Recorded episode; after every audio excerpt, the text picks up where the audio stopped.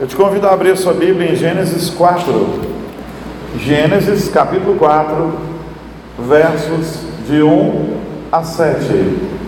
Gênesis 4, de 1 a 7. Nós leremos todos juntos esse texto. Em uma só voz, a uma só voz, vamos continuar a falar da aliança do Senhor para as nossas vidas. E ela não foi rompida, mesmo com a maldição que recai sobre o homem por causa do pecado. Nós vimos isso na semana passada, sobre como a maldição do pecado entrou no mundo. E nós vimos também, começamos a tratar do capítulo 4, quando dissemos, mas Adão creu no Senhor. E ele creu baseado no primeiro versículo do capítulo 4. Voltaremos a ele hoje e trataremos um pouco mais sobre esta aliança do Senhor para conosco, que não é simplesmente uma aliança é, formal, documental, mas é uma aliança de coração e de vida. Vamos juntos? O texto diz: Coabitou o homem com Eva, sua mulher. Essa concebeu e deu à luz a Caim. Então disse: Adquiri um varão com o auxílio do Senhor. Depois deu à luz a Abel, seu irmão. Abel foi pastor de ovelhas e Caim, lavrador. Aconteceu que no fim de uns tempos, trouxe Caim do fruto da terra uma oferta ao Senhor. Abel, por sua vez, trouxe das primícias do seu rebanho e da gordura deste. Agradou-se o Senhor de Abel e da sua oferta, ao passo que de Caim e de sua oferta não se agradou. Irou-se, pois, sobremaneira Caim e descaiu-lhe o semblante. Então lhe disse o Senhor: Por que andas irado e porque descaiu o teu semblante? Se procederes bem, não é certo que serás aceito?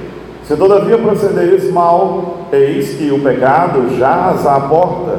O seu desejo será contra ti, mas a ti cumpre dominá-lo. O seu desejo será contra ti, mas a ti cumpre dominá-lo. Queridos, a aliança que temos com o Senhor é uma aliança de vida e de coração. Ela deve transformar nossas vidas e corações. Há um tempo atrás eu compartilhei aqui uma história na escola dominical e a gente até ficou em dúvida. Alguém né, comentou: Ah, acho que foi Billy Graham, mas eu tinha quase certeza que era Moody. O episódio se deu com Moody. E aí pesquisei de fato o episódio se deu com Moody. Um dia, o grande evangelista, vivalista Moody, estava andando na rua e ele encontrou um homem que estava bêbado, estirado no chão, um trapo humano. Mas Mude ia passando e aquele homem o reconheceu e disse assim: O senhor é o grande evangelista Mude? Ele disse: Sim, sou eu. E ele disse: Foi o senhor que me converteu um dia. Então Mude olhou para ele e falou assim: Bem se vê que foi eu que te converti. Porque se fosse o Senhor, você não tinha voltado para esse estado que você voltou. Você não tinha voltado a ficar nesse, nessa situação. É verdade. Quando o Senhor nos muda, nós não desejamos mais voltar à situação antiga. Nós não desejamos mais voltar ao tempo do Egito, né, irmão? A gente é que lembra, né? Ah, no tempo do Egito. O tempo do Egito, graças a Deus, ficou para trás. E a gente fala que é o tempo do Egito porque o, o Egito era o período de escravidão de Israel. E o nosso Egito era, antes de conhecermos a Cristo, éramos escravos do pecado. Esse Egito ficou para trás, glória a Deus. E eu não quero voltar para ele. Eu não sinto saudade dos pepinos e nem das carnes do Egito, porque quando eu me lembro deles, eu também me lembro dos açoites e de como esse mundo pode ser mal para a gente. Então eu não quero mais ser escravo dessas coisas. Bom, mas o que, que tudo isso tem a ver com o texto que nós estamos lendo? O contexto é exatamente esse: Adão e Eva tinham sido criados, perfeitos, num lugar perfeito, e havia uma aliança de obras. A única aliança de obras que existiu na vida, nós já falamos disso há dois domingos atrás. O homem só não podia comer da árvore do conhecimento do bem e do mal, e assim ele viveria eternamente no paraíso. Pois o homem comeu justamente a árvore que ele não podia. O único pacto de obras não deu certo. Tudo isso para nos ensinar o seguinte: nossas obras não nos salvam. Se depender da gente, o nosso pacto está quebrado. Pois bem, o Senhor amaldiçoa o homem a mulher, a serpente e a criação é amaldiçoada por causa do pecado do homem, por causa do nosso pecado. Se estivéssemos lá, íamos fazer a mesma coisa. Mas vimos que até mesmo quando Deus nos dá a punição que merecemos, Ele manifesta graça, porque em Gênesis 3,15 Ele promete o Messias, e Ele diz assim: que enviaria o descendente da mulher que pisaria a cabeça da serpente, ele venceria Satanás, e ele já o fez na cruz. A vitória já foi garantida na cruz e será plenamente consumada e efetivada no último dia. Mas já somos mais do que vencedores em Cristo Jesus. Quando somos é, é, advertidos, quando somos disciplinados, quando recebemos aquilo que merecemos, ainda assim o Senhor manifesta graça.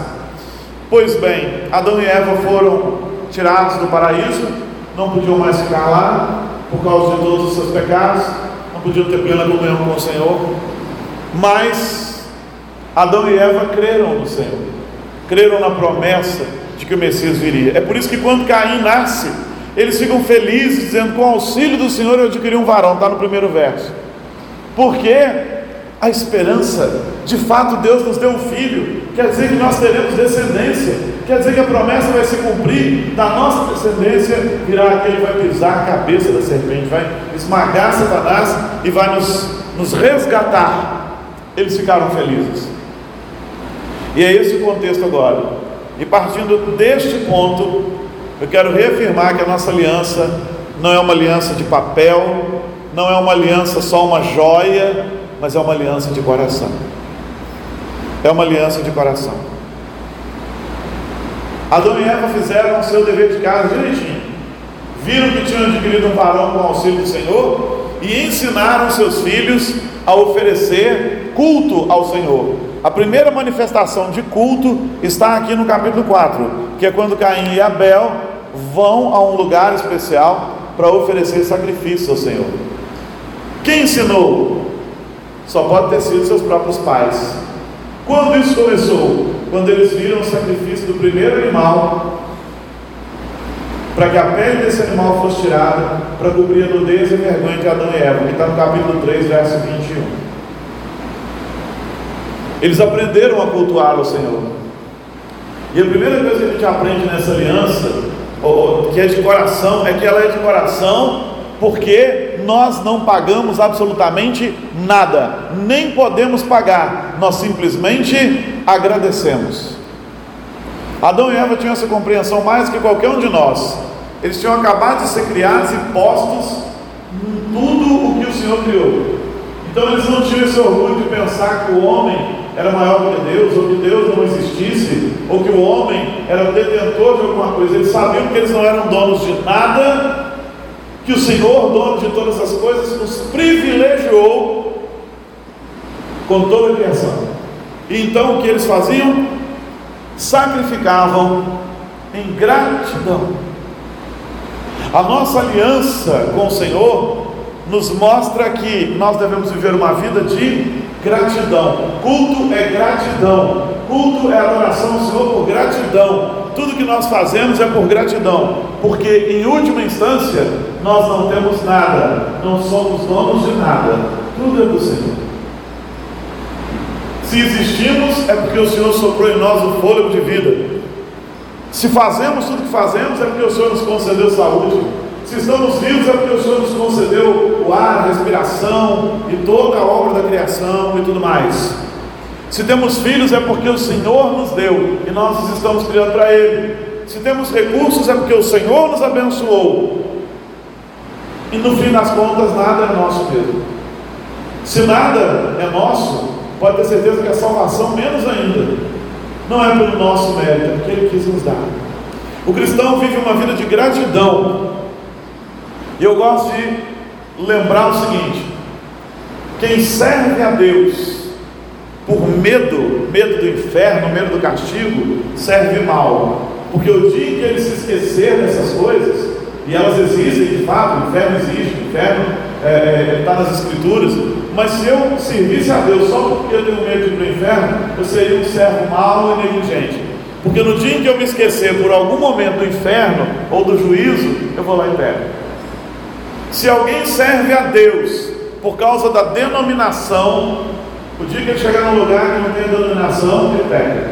Se você serve a Deus por constrangimento, pela presença do pastor, porque ele venha saber de alguma coisa, ou porque os irmãos vão saber de alguma coisa, você também serve mal. Porque o dia que você não tiver a presença do pastor e achar que não tem a presença de nenhum dos irmãos, você também cai. Mas se você serve ao Senhor, porque entendeu a graça salvadora de Cristo, então você serve muito bem. E você serve muito bem, porque um coração agradecido serve quando as pessoas estão vendo e quando não estão. O coração agradecido vai servir da mesma maneira, em qualquer circunstância. A melhor ilustração que eu já encontrei para isso é um fato verídico, muito interessante, que conta a história de uma moça que resolveu se casar contra a vontade dos pais, contra a vontade da família. Eu já contei isso aqui contra a vontade dos pais, contra a vontade da família, contra a vontade de todos aqueles que queriam ajudá-la e abençoá-la, contra a vontade da igreja, dizendo: não casa com esse rapaz, mas ela quis casar. Quando cisma, né? Não tem jeito. Ah, eu vou mudá-lo. Ninguém muda ninguém. Se Jesus não mudar, meu filho, tá bom, casou. Casou e o sujeito era um péssimo marido. Ele era tão carrasco que chegava a fazer listas diárias do que ela tinha que fazer. Hoje é segunda, hoje você vai lavar roupa, hoje você vai fazer essa comida, hoje você vai fazer isso, hoje vai fazer aquilo, fazer listinha. Hoje é terça, hoje você vai fazer isso, vai fazer aquilo, vai passar roupa, vai. Será? Então ele tinha uma lista para cada dia da semana que ele deixava. E se ele chegasse em casa e ela não tivesse feito um item daquela lista, daquela lista era briga. Mas ela não queria se separar daquele homem, era de uma mulher cristã, tinha vergonha porque todos haviam avisado que aquele casamento não devia nunca ter acontecido, foi tolerando tudo aquilo. Até que um dia, o Senhor, acho que ouviu o seu clamor e a sua aflição, promoveu o seu marido, morreu. Não sei se promoveu para agora, não sei se promoveu, não sei se sumiu se desceu. O fato é que foi. Morreu, ela ficou viúva. Ficou viúva, aí ela aprendeu. Era ainda uma moça, uma moça jovem, uma mulher jovem, resolveu orar pedindo ao Senhor para que lhe desse um bom marido dessa vez, que ela acertasse, que ela pudesse ouvir os conselhos daqueles que eram mais sábios. E de fato Deus a contemplou como um bom marido. O segundo marido que era muito bom. Um homem bom, que gostava muito dela, que saía para trabalhar e não fazia lista de coisa nenhuma. E algum tempo se passou e ela foi mexer em umas roupas antigas, aquelas roupas de frio que a gente guarda e deixa lá. Aliás, aqui tem três anos que a minha roupa de frio está guardada e está para lá, né? Lugar que não faz frio. Mas enfim, fez frio, ela foi tirar umas roupas, foi mexer nos casacos antigos dela, encontrou uma daquelas listas do primeiro marido, perdida num daqueles bolsos. Olhou aquilo e começou a rir, porque ela descobriu que agora, que ela tinha um bom marido, que não cobrava dela todas aquelas coisas, o dia dela era muito mais rentável, ela fazia muito mais, muito além do que estava naquela lista. Por quê? Porque seu coração amava aquele marido. Seu coração era grato por um marido bom que ela tinha. O outro ela fazia exatamente o que tinha que fazer. Por quê? Porque ela não queria briga, não queria confusão, não queria constrangimento. Agora, esse novo marido, um marido bom, um marido que amava, um marido que cuidava dela, ela tinha prazer em fazer as coisas dentro de casa. Ela extrapolava em muito a sua lista. Essa é a diferença de quem é um religioso para quem é um cristão de verdade que serve, porque entendeu a graça. O religioso cumpre fielmente aquilo que é para fazer, porque ele quer satisfazer a religião. Mas o cristão verdadeiramente convertido, ele extrapola em muito aquilo que a religião vem lhe pedir, porque ele tem um coração que ama Jesus. E ele quer fazer muito mais por amor a Jesus. A nossa aliança é pura graça.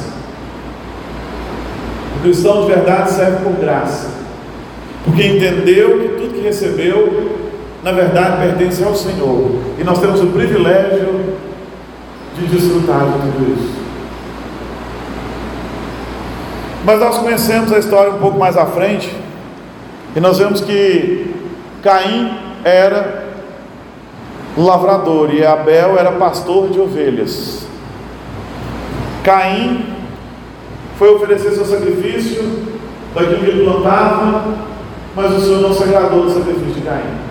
Ao passo que no sacrifício de Abel, o Senhor se agradou, está aí no seu texto. Eu já, já comentei isso aqui também. Alguns dizem que é porque Caim ofereceu legumes. Não é isso, o texto não diz isso também. O problema não é o que ele oferecia, porque existia o sacrifício de ofertas pacíficas que era feito com vegetais. O problema não era esse. O texto nos identifica o problema, era o coração. Era o coração. Se você der uma olhada para o texto, você vai ver que os dois foram oferecer sacrifício. Ah, Caim, ele trouxe do fruto da terra uma oferta ao Senhor. Abel, agora foi o verso 3, agora o 4. Abel, por sua vez, trouxe das primícias do seu rebanho e da gordura deste.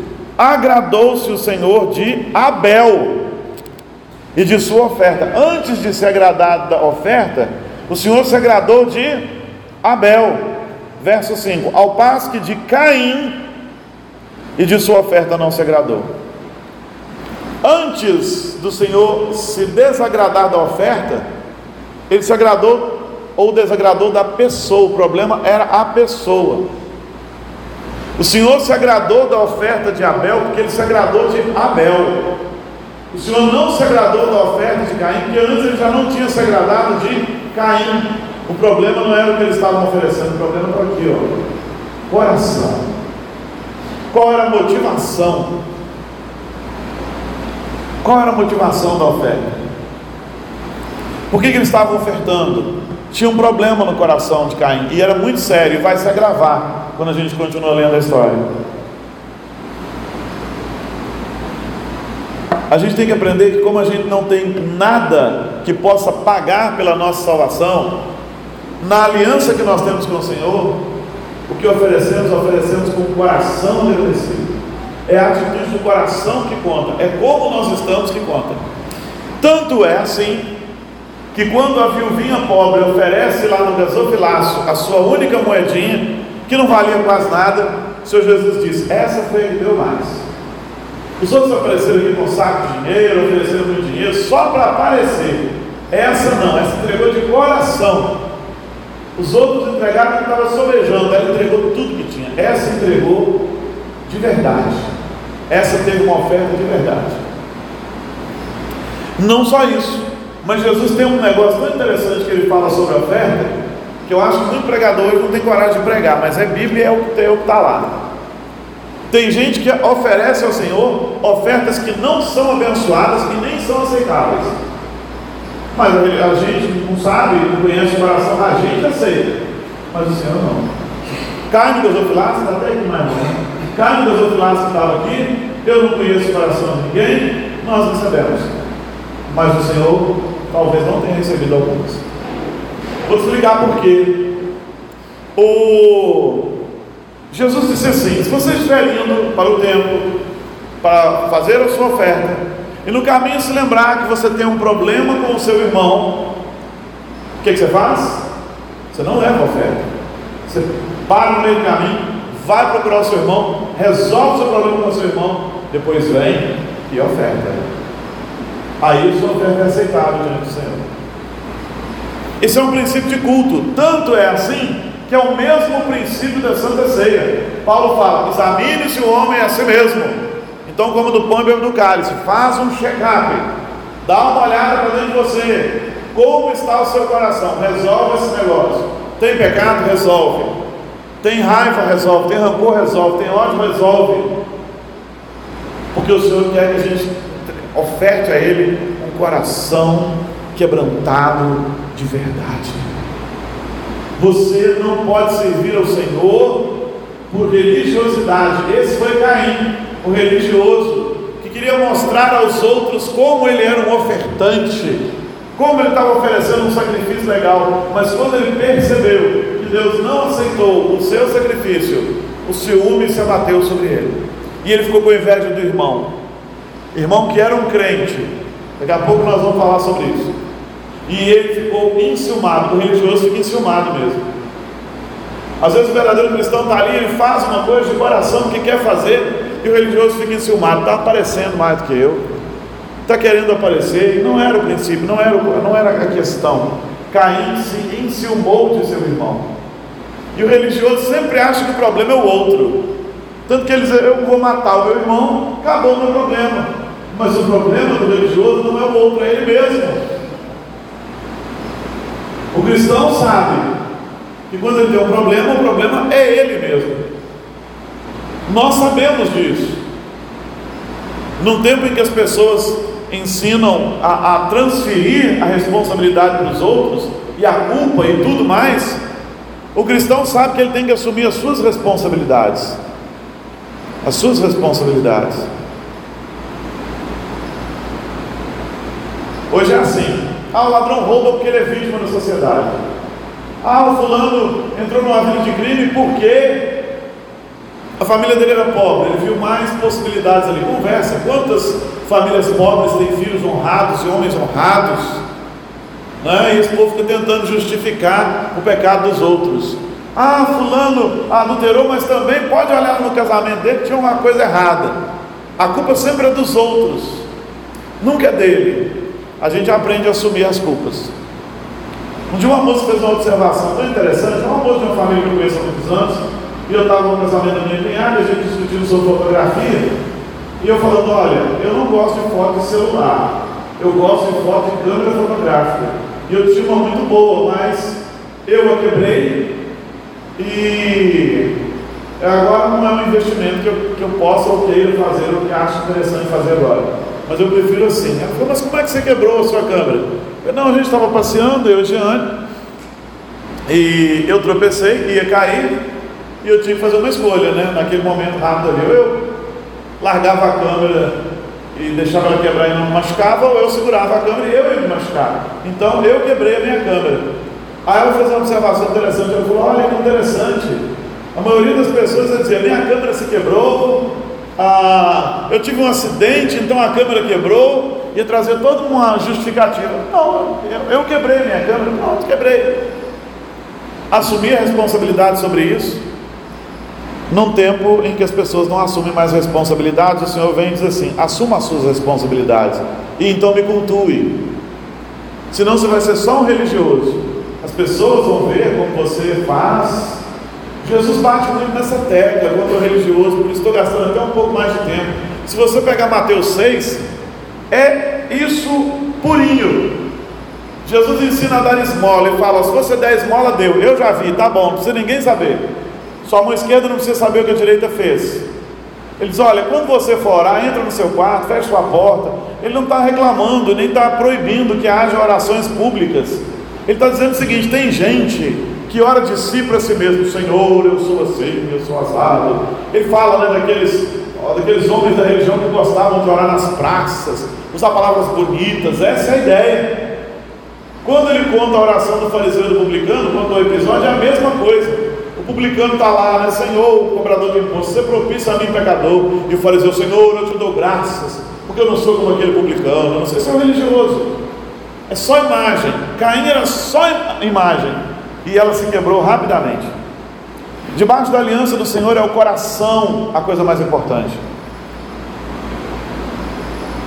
E de um coração transformado fluem as mudanças que nós precisamos dele. Mas elas fluem. Esse é um outro ponto importante. Hoje está na moda as pessoas dizerem: Você não conhece o meu coração, só Deus conhece o meu coração. Mas um coração mudado transborda. Um coração mudado frutifica. Um coração mudado, ele não cabe dentro da nossa caixa torácica. Um coração mudado, ele resplandece cá fora. Algumas vezes eu disse e vou repetir. Ninguém de nós aqui tem o direito de julgar ninguém. Jesus ensinou que eu não posso julgar ninguém. Mas Jesus me ensinou a julgar os frutos. Eu posso chegar para um irmão e falar, irmão, Manelzinho, Manelzinho é fictício. Irmão Manelzinho, o irmão está dando frutos que são de uma pessoa que não é cristã. Isso eu posso. Não posso dizer, irmão Manelzinho, você está no inferno. Não, isso é com Deus. Mas eu posso dizer, irmão Manelzinho, seu fruto que senhor está dando é um fruto de não cristão, é um fruto que o caminho é caminho de morte. Isso a gente pode. E essa distinção muito crente hoje não sabe fazer. A nossa aliança é de coração. Se ela não estiver acontecendo no nosso coração, ela é uma fraude. Eu não tenho uma aliança, eu tenho um contrato falso, e não por culpa de Deus, mas por minha, por minha culpa. E sabe, o último ponto que eu quero frisar com vocês aqui é que quando eu tenho um coração transformado, nem a morte é capaz de quebrar a minha aliança. Explico. Caim matou Abel, não matou? E acabou a vida, e acabou tudo em Abel, a sua vida acabou não. Acabou sua vida aqui nessa terra. Mas Abel continuou diante do Senhor. Ao ponto de o Novo Testamento falar do justo Abel. Abel figura no Novo Testamento como um profeta do Senhor, cujo sangue clama até hoje. O sangue de Abel. Quando temos uma aliança de coração com o Senhor, nem a morte é capaz de quebrá-la. Aliás, a morte não é mesmo capaz de quebrá-la. Não é. Eu já contei, eu sei, mas é para você entender como que é inquebrável mesmo, e a gente sabe disso por obra e graça do Espírito Santo. Quando eu fiquei internado, que eu fiquei na, no TI, eu estava muito tranquilo. Eu estava muito agitado, não preocupado comigo mesmo, mas preocupado com que, como a Giane e as meninas estariam. Eu sabia que a Giane estava sofrendo. Quando a gente fazia vídeo chamada, aquela menina da, da, da Virgínia, nisso aí, né, pela Virgínia, não sou não vou amanhã. Aquela menina da Virgínia, a Aline, fazia vídeo chamada comigo e a Giane, levava um tablet para fazer uma videochamada. Eu chegava lá parecendo aquele pessoal de desinfecção, de, de, de, de, de radioatividade, né? Chegava ali toda capada, fazia videochamada, e eu podia ver na voz e na expressão da Jane, por mais que ela tentasse esconder o tanto que ela estava sofrendo. Eu não estava sofrendo daquela maneira, mas me angustiava pensar em como ela estava. Um dia me passou um pensamento assim, e se eu for morrer mesmo? Aí eu comecei a considerar algumas coisas e falei: Olha, Senhor, se o Senhor quer me levar, leva. Mas eu sei que o Senhor vai cuidar das minhas meninas. Se o Senhor quiser levar, o Senhor leva. Eu gostaria de vê-las tomando rumo, se casando, uh, ver netos, envelhecer com a Giane, mas se não é o propósito do Senhor, pode levar. Eu vou tranquilo por causa daquilo que o Santo Espírito testifica no nosso coração, de certeza da salvação. O, verdadeiramente, o verdadeiro crente tem que estar na palavra. Então nem a morte pode quebrar a nossa aliança com o Senhor. Não pôde quebrar a de Abel. Caim, por inveja, matou seu próprio irmão. E quando o Senhor vai confrontá-lo, ele ainda diz: Por acaso eu sou tutor de meu irmão? Não, você não é, não, mas eu sei que você fez. Mas Abel morre, fica como exemplo de um homem que de fato tinha uma aliança com o Senhor, que sabia adorar, sabia cultuar o Senhor com gratidão, com o coração transformado, e o Novo Testamento nos garante que ele era o justo Abel, justo, já justificado aqui. Não tem nada que possa quebrar a nossa aliança com o Senhor. Podem nos tirar os bens, mas não a fé. Podem nos tirar a vida, mas não a vida eterna. Não a vida eterna. É a segurança de um cristão. Caim não tinha. Caim sequer era capaz de ouvir a voz de Deus. Um homem afastado de Deus está verdadeiramente morto. Porque o Senhor avisou, Caim, por que, seu semblante está triste? Deus já sabia o que Caim ia fazer. Estava avisando para ele: Caim, cuidado. Caim, o pecado jaz na tua porta. Está aqui, morto na tua porta. Jazer é, é a condição imutável. A você cumpre dominá-lo. Ou seja, o pecado de Caim ganhou vida, porque Caim não dominou, deixou ele dominá-lo. E Caim mata o próprio irmão, ao ponto de pensar podia esconder os pecados de Deus. Caim, onde está seu irmão? Ué, eu sou tutor do meu irmão, eu sou cuidador dele agora. É quase como se fosse assim: meu irmão, eu sou babado do meu irmão. E o Senhor tratou com Caim e veio sobre a vida dele maldição. Caim viveu, mas já estava morto e viveu sob maldição. Abel morreu, mas está vivo, livre de maldições e jubilando. Então é inevitável a aplicação que a gente faz agora. Com que coração você vem adorar o Senhor? Essa é uma pergunta importante. Para que você vem à igreja? Por que você vem à igreja? E qual é a motivação do culto? A motivação tem que ser Jesus. Tem gente que vem à igreja porque, ah, à igreja, eu estou acostumado. É um bom clubinho. Rosane faz um cafezinho bom ali no final. Tem uma queimadinha gostosa, de vez em quando tem. Quando eu consigo chegar na garrafa tomar, porque ela evapora. Mas é por isso que você vem, a igreja não é clube, é lugar de adorar o Senhor. Com que coração você vem? Com que coração? Às vezes o sujeito diz assim, ah, o louvor hoje não foi bom. Por que, que não foi? Se você também veio para louvar, talvez a culpa seja sua mesmo, né? De quem está reclamando no caso. Ah, porque o ministério do louvor não fluiu. Tá, às vezes não flui mesmo não. Alguma vez pode faltar um ensaio, outra vez pode faltar um entrosamentozinho, mas eu não vim aqui para um show, eu vim para louvar junto com o ministério de louvor. Uma vez fizemos aniversário da igreja e foram duas bandas juntas. Uma se chamava Fluir e a outra Entre Salmos. Juntou tudo, não é? Eu esqueci o nome da banda. Ah, não importa agora. Sei que juntaram porque o vocalista de uma não ir, juntaram para outra e foram. Chegou um rapaz com um teclado, parecia um avião, tão grande, um teclado assim, e outro por cima grande do mesmo jeito, e ele tinha um iPad que sincronizava com o projetor dele. À medida que eles iam tocando a música e ele sozinho, quando ele voltava na música, aquele troço já voltava. Não me pergunte o que é, que eu não sei nada da, da, da, da Apple, nunca tive, né? mas eu sei que ele montou um negócio e o outro tinha uma pedaleira que era um negócio assim, e quando estava tudo montado, aquela tecnologia tremenda, eu só virei perguntei e falei, está tá bonito, mas vocês têm um plano B? Mas por que, pastor? E se faltar luz? Ô boca, meu Deus, para que eu falei aquilo? Faltando uns 5 minutos para o culto, estourou o transformador lá na rua, sem luz não tinha teclado, não tinha iPad, não tinha iPod, não tinha pedal vocalize, não tinha pedal, acabou tudo. Aí os meninos, e agora, pastor? Eu falei, agora é acústico, vamos embora. É agora que vocês vão mostrar do que, que vocês são feitos. Aí os meninos, mas pegaram lá um violão, o outro pegou um negócio, e a igreja estava feliz. Um irmão gostava de pescaria, foi na casa dele, buscou dois lampiões e acenderam aqueles lampiões, nós espalhamos umas velas.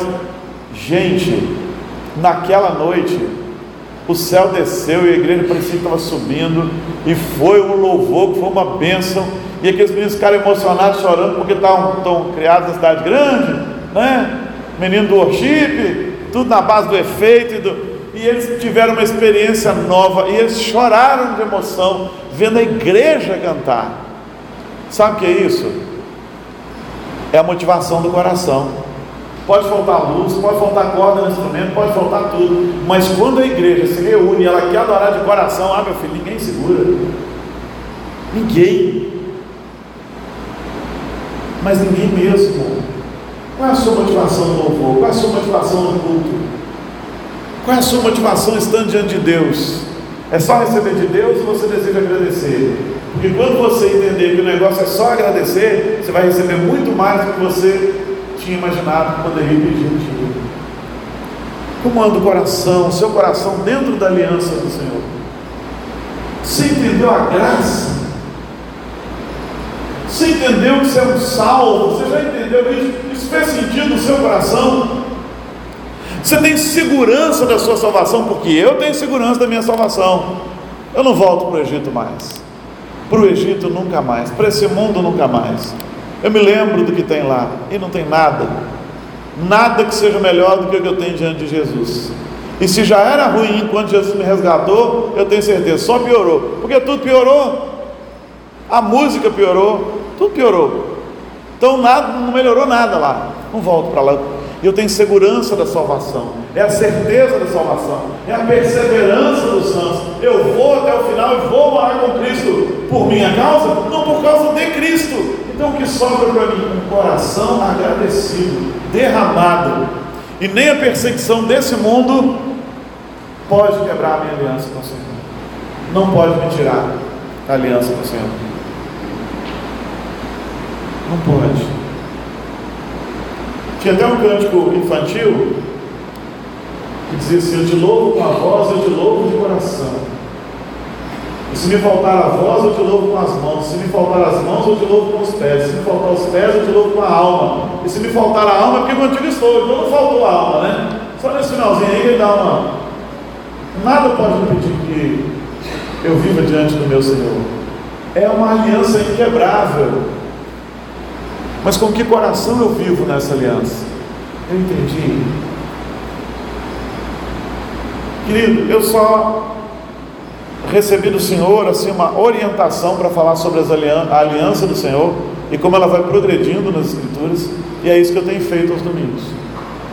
Eu recebi do Senhor uma orientação para falar sobre isso hoje. E não é uma acusação a ninguém, é uma direção do Senhor. E é o Espírito Santo que aplica. Talvez você possa abrir um sorriso agora e dizer: Eu estou bem, meu coração está feliz, meu coração um coração grato. Amém! Mas talvez o Espírito Santo do Senhor esteja falando ao coração de alguém e você esteja olhando para si e pensando: É só religião. Ainda não é esse negócio que Abel provou. Ou então, eu ainda não entendi isso. Que também não é pecado. Eu também não entendi. Um dia o Espírito é que me alcançou.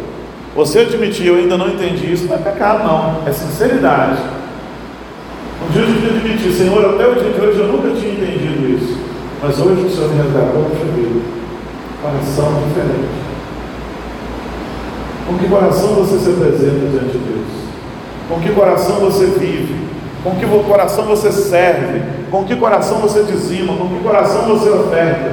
Se vir ao culto ao sacrifício, você está fazendo a coisa errada. Jesus já fez todo o perfeito sacrifício.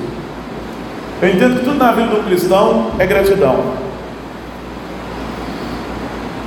Eu costumo dizer que é isso aqui que eu gosto de fazer, é isso aqui que eu quero fazer. Mesmo quando eu jubilar, Deus podia me dar a graça de deixar eu pregando até o último dia e quem sabe morrer fazendo isso. Né? Hoje pela manhã morreu um pastor presbiteriano, 80 anos. Tinha ido à igreja, escola dominical, batizado em tinha, infartou, morreu. Você diz, oh, que triste, coisa triste. Meu irmão, se eu tiver oitentão e estiver pregando ainda, podendo batizar a meta quem estiver na frente, e morrer nesse dia fazendo isso, é isso que eu quero fazer. Tem jeito melhor de morrer para um pastor que foi chamado para pregar o Evangelho? Você acha que eu quero morrer entrevado numa cama? Não. Você acha que eu quero morrer doente? Não. Sabe? Puxa vida, que privilégio. Mas que eu entendi que o que Deus nos chamou para fazer é um privilégio. Quer que Deus tenha chamado para fazer um privilégio, você deve fazer com gratidão.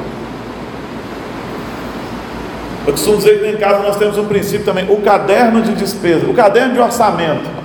Já tentei fazer em computador, já tentei fazer em, em programa, não, não funciona. O nosso negócio é o caderno. A gente anota as entradas e as saídas. Então nós temos três campos: o campo de entrada, o campo de saída, que está aqui embaixo, e o campo dízimo. Dízimo para mim não é saída.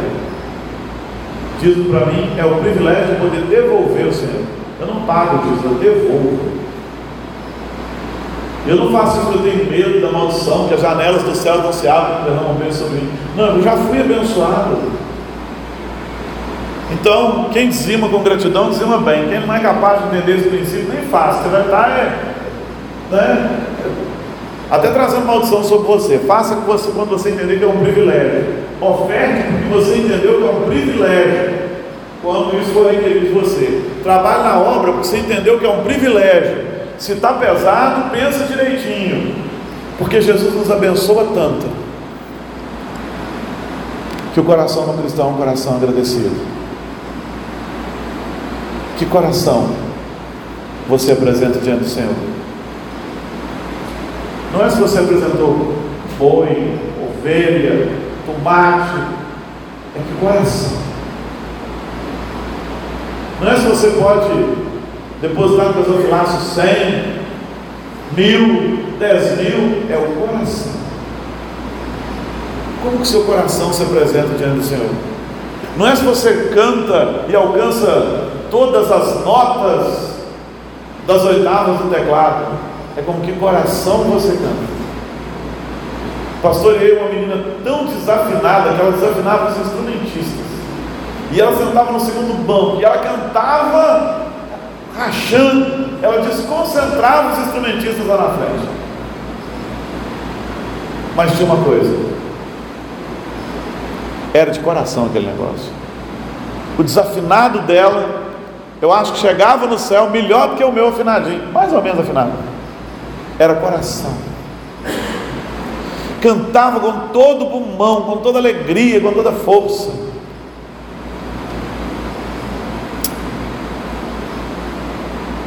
Para encerrar, você entender esse negócio de coração, tem uma menina que marcou muito a minha vida na, na, no meu ministério, no começo do meu ministério.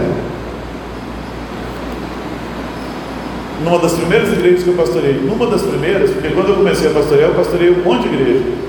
O campo era grande, não tinha pastor, eu pastoreava duas, dava as pastorais uma outra, e mais uma outra aqui em Cocrane, era um negócio grande. Mas tinha uma moça, uma moça com síndrome de Down, que toda a Santa Ceia ela chorava porque ela queria participar da Santa Ceia.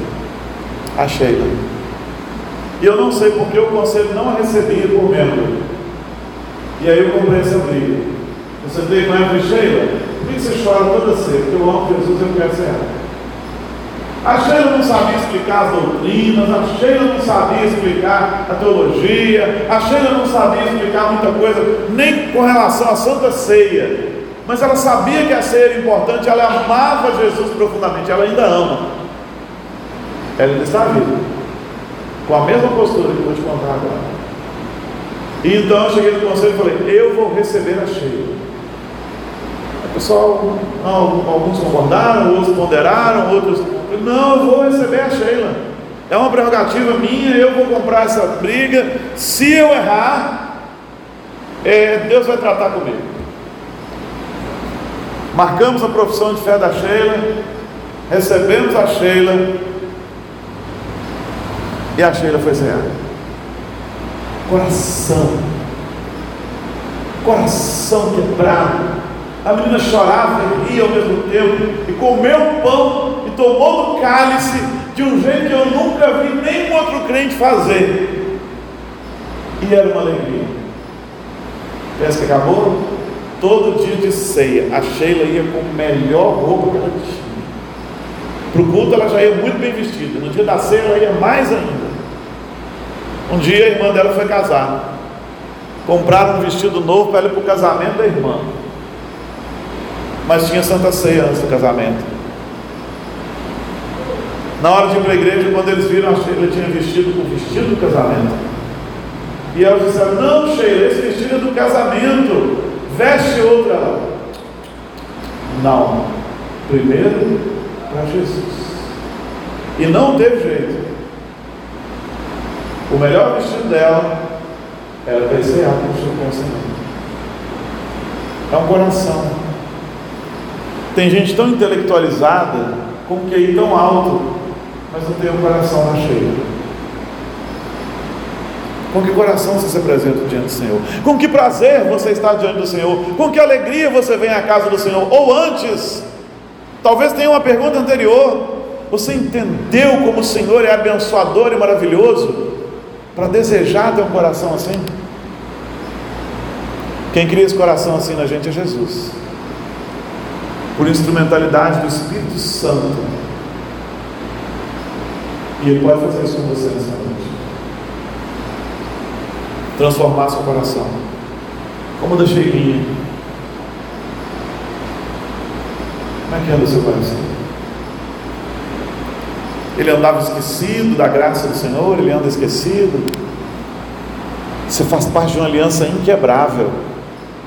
Você faz parte de uma aliança que nem a morte pode quebrar.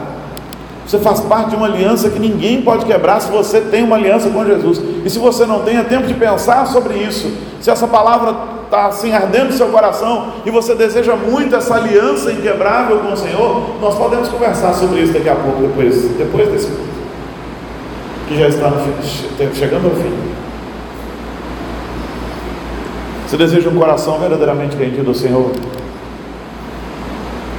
Se você deseja, Queria que você pensasse sobre isso, fechasse seus olhos, curvasse sua cabeça, orasse ao Espírito Santo. Essa não é uma palavra específica para ninguém, pelo menos não quando ela sai da minha boca, mas quando ela entra nos seus ouvidos, talvez o Espírito Santo já esteja trabalhando em estar. Especificidades da sua vida precisam ser tratadas. se aproxime do Senhor com o coração renovado, transformado. O salmo diz: sacrifícios agradáveis ao Senhor são um coração quebrantado, um espírito quebrantado, um coração compungido e contrito, coração de fato mudado e agradecido. Se você deseja um coração transformado, se apresentar diante do Senhor com um coração diferente, nessa aliança tão maravilhosa. Não precisa vir aqui à frente, não. Só fica de pé no seu lugar, como uma atitude de quem está dizendo: Eu estou me depondo diante do Senhor, Deus. E eu não consigo ter esse coração que o Senhor merece, mas forja esse coração em mim. Cria esse coração em mim. Eu te convido a se colocar de pé a colocar diante do Senhor aquilo que te incomodou. Você foi ouvindo essa palavra e o Santo Espírito foi te fazendo lembrar de coisas, não é verdade? Foi te fazendo lembrar de circunstâncias, de coisas que ele quer mudar. Se você deseja um coração diferente, vamos ficar de pé juntos aqui. Eu quero muito um coração diferente. O meu ainda não é como podia ser. Vamos orar. Senhor, Obrigado, Senhor. Pela tua palavra que nos muda, nos constrange, dá-nos um coração transformado. Eu quero me apresentar diante do Senhor, um coração novo, como Abel, nem a morte pôde separá-lo do Senhor. Ah, Jesus, eu não quero ser como Caim, eu não quero ser um religioso. Livra-nos de ser religiosos tão somente, mas que sejamos cristãos de verdade, com o coração agradecido, com o coração transformado, que te adora mesmo no meio do campo quando ninguém está vendo, como fez Abel. Quem sabe, um dia o Senhor possa gravar no livro da vida, no meu livro da vida lá, o justo Gilberto. E no livro da vida de cada um que está aqui nessa noite, os justos que estavam na Simonton naquele domingo especial. Dá-nos um novo coração, Senhor. Dá-nos um coração transformado. Um coração igual ao do Senhor. Abençoa-nos e enche-nos da alegria da tua salvação nós nos entregamos às tuas mãos e oramos em teu nome, Jesus. Amém. Amém. Você pode sentar. Que bênção. Estamos chegando ao fim.